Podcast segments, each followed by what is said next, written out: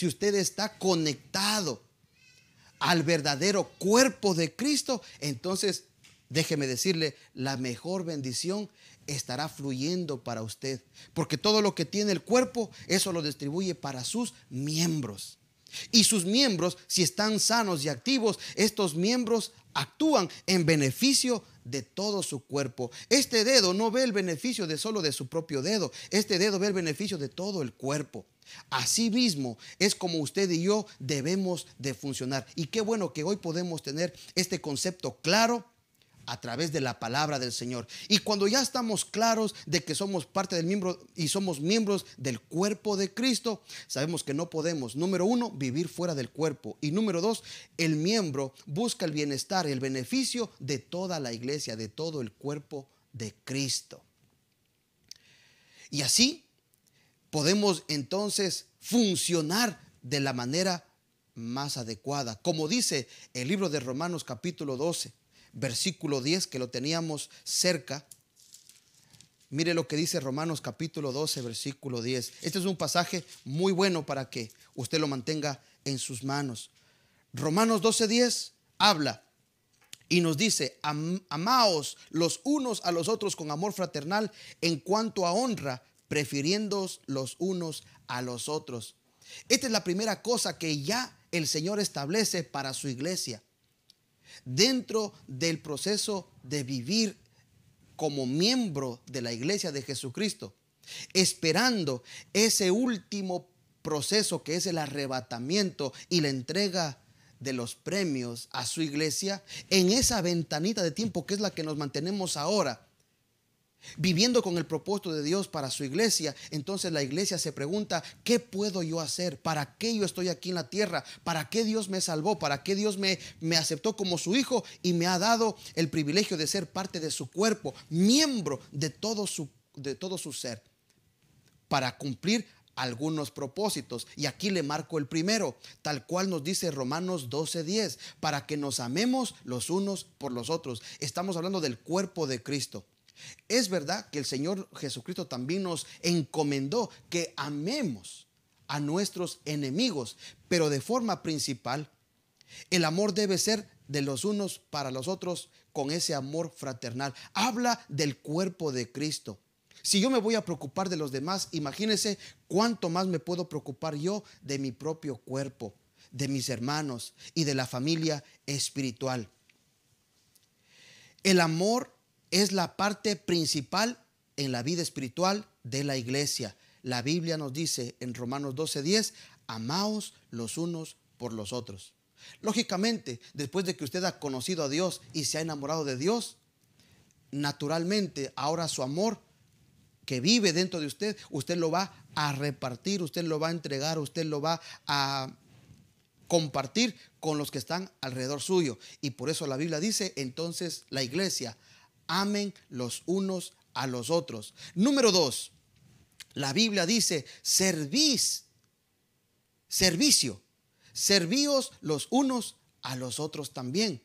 Dentro de esta eh, lista que le voy a dar ahora de propósitos y de tareas como miembros de la iglesia, está el servicio en segundo lugar. Y quiero que tome atención el orden, cómo vamos a ir desplegando esto porque tiene también una importancia implícita.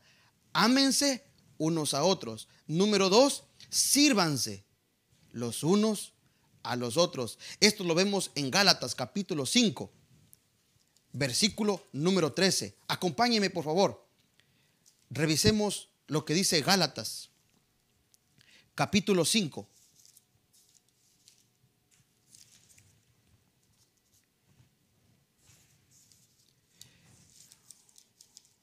capítulo 5 de Gálatas, el versículo número 13.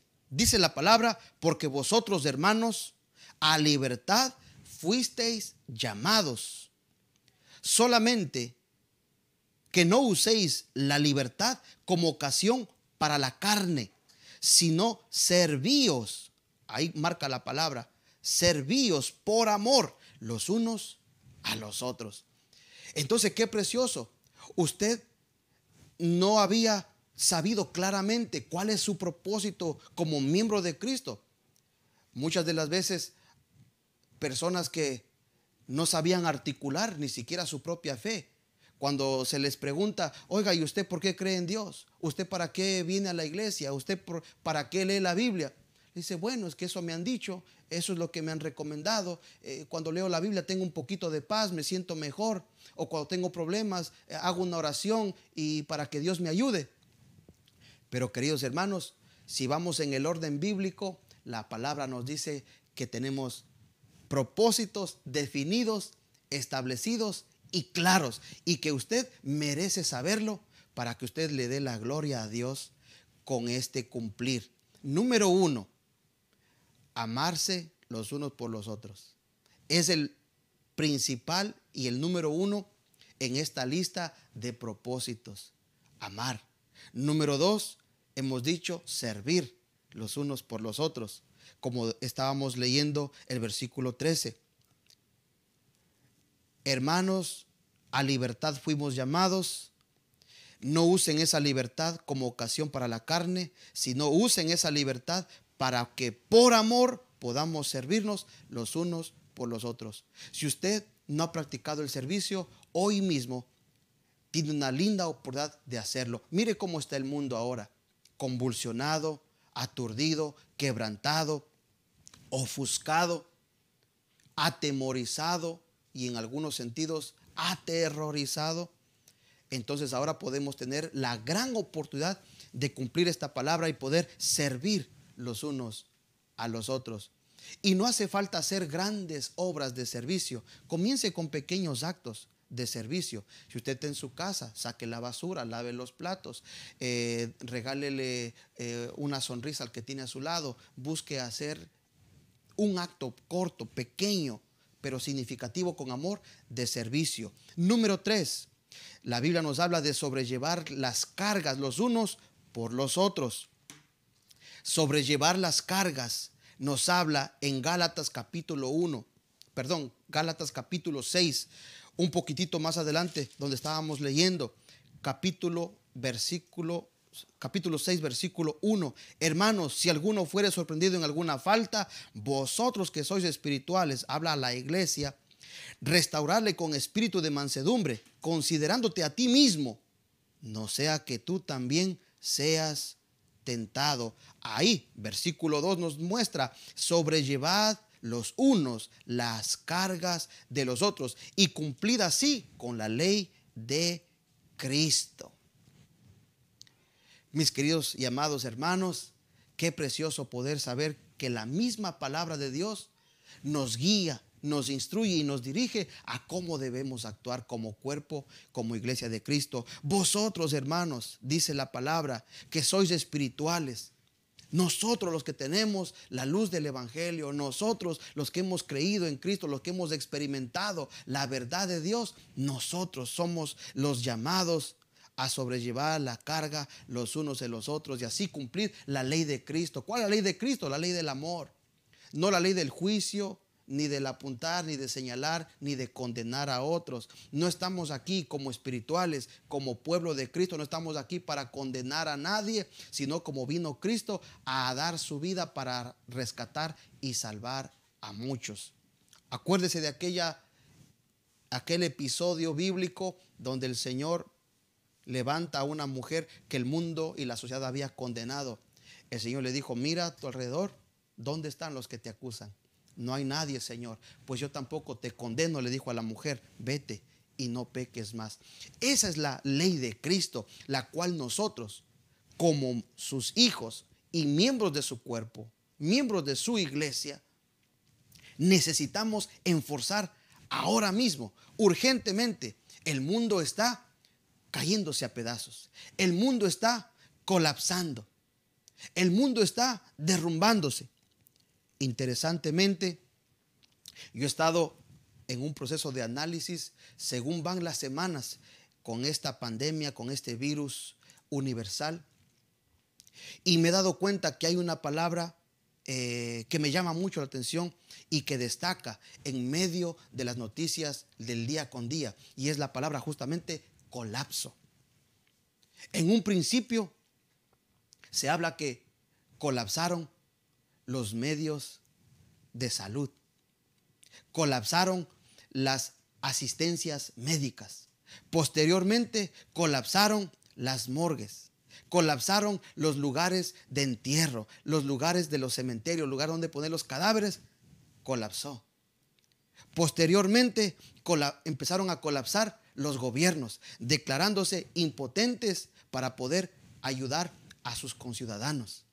Falta de recursos, falta de esto, falta del otro. Y por esa incapacidad a responder efectivamente, muchos gobernantes, muchos gobiernos han dicho la misma palabra, colapso. Una y otra vez, colapso, colapso. Ahora estoy escuchando de nuevo esa palabra, pero en el sentido financiero y económico. Se está hablando ahorita mismo ya de un colapso económico. Aunque el mundo esté colapsando, quiero decirle, mis hermanos, que la iglesia no lo va a hacer. Porque la iglesia no es terrenal, la iglesia es celestial. Y la iglesia está inmune a todas las circunstancias de la tierra. Por eso usted en, esta, en este día, alégrese, levante su alabanza y dé gloria el nombre de Dios. Porque la iglesia está aquí para amar los unos por los otros. Y no importa el colapso que venga, usted y yo podemos superarlo amándonos unos a otros. No importa eh, la enfermedad que venga, usted y yo tenemos la oportunidad de poder, en medio de cualquier enfermedad y dolor, poder servirnos los unos por los otros. En medio de cualquier crisis y colapso en la sociedad, nosotros, la iglesia de Cristo, los que la Biblia llama los espirituales, podemos sobrellevar las cargas los unos por los otros. Y mire qué fantástico que ahora en estos tiempos exactamente en los que estamos viviendo, muchas personas, muchos miembros del cuerpo de Cristo están actuando, están saliendo, están ayudando a sus capacidades, están sobrellevando las cargas los unos de los otros. Y vemos personas que acuden con pan, con agua, con comida, con provisiones, con medicamentos, para ayudar a sobrellevar esa carga los unos por los otros. Interesantemente, la Biblia nos dice que la clave para poder soportar las cargas los unos por los otros, la palabra clave es la paciencia. Queridos hermanos, quiero terminar diciéndole el siguiente propósito de la iglesia y creo que es el que más ahora necesitamos desarrollar. Y le quiero pedir que me acompañe a Primera de Tesalonicenses capítulo 5. Primera de Tesalonicenses capítulo 5. Ubíquese por favor conmigo en el versículo número 11. Tesalonicenses capítulo 5 nos da una preciosa palabra en el versículo número 11. Por lo cual, mis queridos amados y hermanos, animaos los unos a los otros y edificaos unos a otros, así como ya lo hacemos. Pero hay que perseverar, hay que mantenerse, hay que seguir. No podemos en este tiempo, mis amados hermanos, mis queridos amigos, amada familia, no podemos bajar los brazos, no podemos rendirnos, no podemos detenernos, no podemos confundirnos y peor aún, no podemos desanimarnos. Ponga su mano en su corazón y diga conmigo ahí en su lugar, no puedo desanimarme. Dígalo otra vez con ganas y con fuerza. No puedo desanimarme. No puedo desanimarme. No puedo desanimarme. Usted, mi querido hermano, usted no pertenece a la tierra. Aunque si bien estamos en la tierra, Cristo dijo, ellos no son de la tierra. Ellos son del cielo. Y estamos aquí en la tierra solamente para poder mostrar las virtudes del reino de Dios. Cuando estamos en la tierra, cuando estamos en la vida material y humana, estamos aquí, hermanos, para enfocar nuestra vida en los propósitos de Dios. Y mientras estemos aquí con vida y el Señor nos permite estar en este lugar, por favor, necesitamos simplemente amarnos unos a otros, servirnos unos a otros para soportar las cargas los unos para los otros. Ahí se necesita la iglesia. Para esos momentos necesitamos a los hijos de Dios. No para que estén en un templo cantando, saltando, alabando. No. La iglesia se necesita para que esté en el mundo. La iglesia se necesita para que esté animando a otros. Muchos podrán decir, pero pastor, yo mismo necesito ánimo. ¿Cómo voy a animar yo a otros si yo soy el que necesito animarme? Bueno, mi querido hermano, para eso estoy aquí. Para hacer el mejor esfuerzo de traerte la palabra, de traerte el momento de conexión espiritual para que te animes. Si tú te has desanimado, aquí estamos nosotros. Y hemos traído alabanza, hemos traído adoración. Yo sé que no es lo mismo, como alguna vez lo hemos hecho de manera presencial. Pero lejos de ver las cosas negativamente, veámoslo como lo ve Cristo, como la gran oportunidad de que usted se levante otra vez. Fíjese que lo importante y lo que hay que recalcar no es el desánimo, no es la caída, no hay que señalar lo negativo. Alguien puede decir, sí, yo tengo desanimado, eh, cuatro años, cinco años, seis años. Pero mírelo de esta manera. Aunque hayan pasado los tiempos y los años en desánimo, hoy, en este momento, si usted abre su mente y su corazón, hoy puede empezar una nueva vida. Hoy puede comenzar a recibir la palabra, el poder, el Espíritu de Cristo y hoy mismo usted podría decir, bueno, pasaron cuatro o cinco años, pero hoy es un día nuevo. Hoy me levanto en el nombre de Jesús. Hoy viene la vida de Dios. Hoy restauro mi relación con Dios. Hoy me convierto en la iglesia de Jesucristo. Y voy a empezar a amar a los que están a mi alrededor. Voy a empezar a servir cada oportunidad, cada segundo que pasa en la vida es una oportunidad que te da Dios para amar a otros, para servir a otros, para sobrellevar la carga de otro a tu nivel, a tu capacidad y fundamentalmente, como dice Primera de Tesalonicenses capítulo 5 versículo 11, para que puedas ser de ánimo a otros. Mientras tú estés animado, podrás animar a otros. Así que no se desanime. Porque si usted se desanima, más bien usted va a contagiar desánimo. Pero no estamos aquí para desanimar. La Biblia nos dice que estamos aquí como iglesia para motivar a otros, para dar ánimo a otros.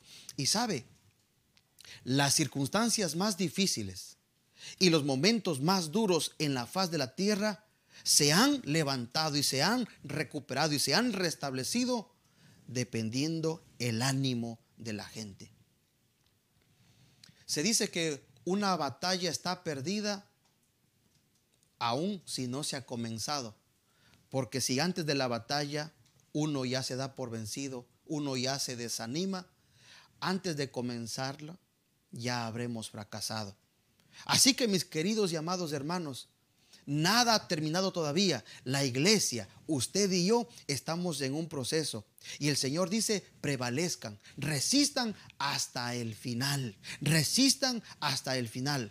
En otra palabra dice, un poquito más. Y aquel que viene, vendrá. Hermanos, esto es resistir con paciencia un poquito más.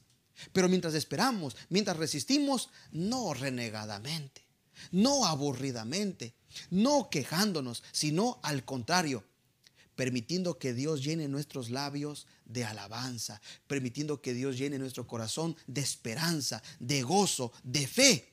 Y mientras tanto, usando nuestras manitos para servir a otros, usando nuestros brazos para poder sobrellevar la carga los unos por los otros. Mientras tanto, animando los unos a los otros. Quizás usted no será un predicador, pero usted puede tomar este video y enviarle a alguien que está desanimado y orar y decirle, yo creo en el nombre de Jesús que tú vas a escuchar esta palabra de Dios y te vas a animar ahí usted se lo envía. Mire qué fácil. Es un acto pequeño, pero grande en poder, en el servicio, en el amor. Queridos hermanos, la base de todo esto es la buena voluntad, el acto de misericordia, el ser bondadosos, el ser como Cristo. Si Cristo, hermano, nos amó con un amor grande y profundo, así mismo el Señor nos dice, ahora ustedes vayan y amen a todos los demás. Estamos aquí para poder cumplir la ley de Cristo. Cumplamos, hermanos, cumplamos, no nos quedemos atrás, no nos desanimemos, no dejemos para mañana. Hoy es el día de cumplirlo. Y si alguien, como dice también la palabra del Señor, si alguien se siente en pecado, si alguien sabe que le ha fallado al Señor, la Biblia dice que tenemos abogado para con Dios, Jesucristo, nuestro amado Dios.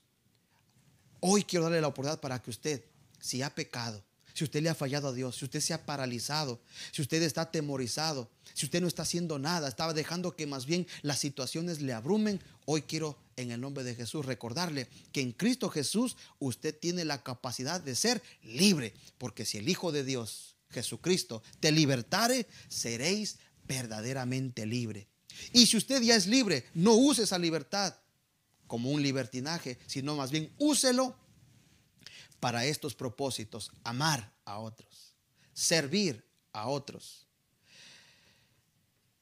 sobrellevar las cargas de los otros y número cuatro, animar a los otros.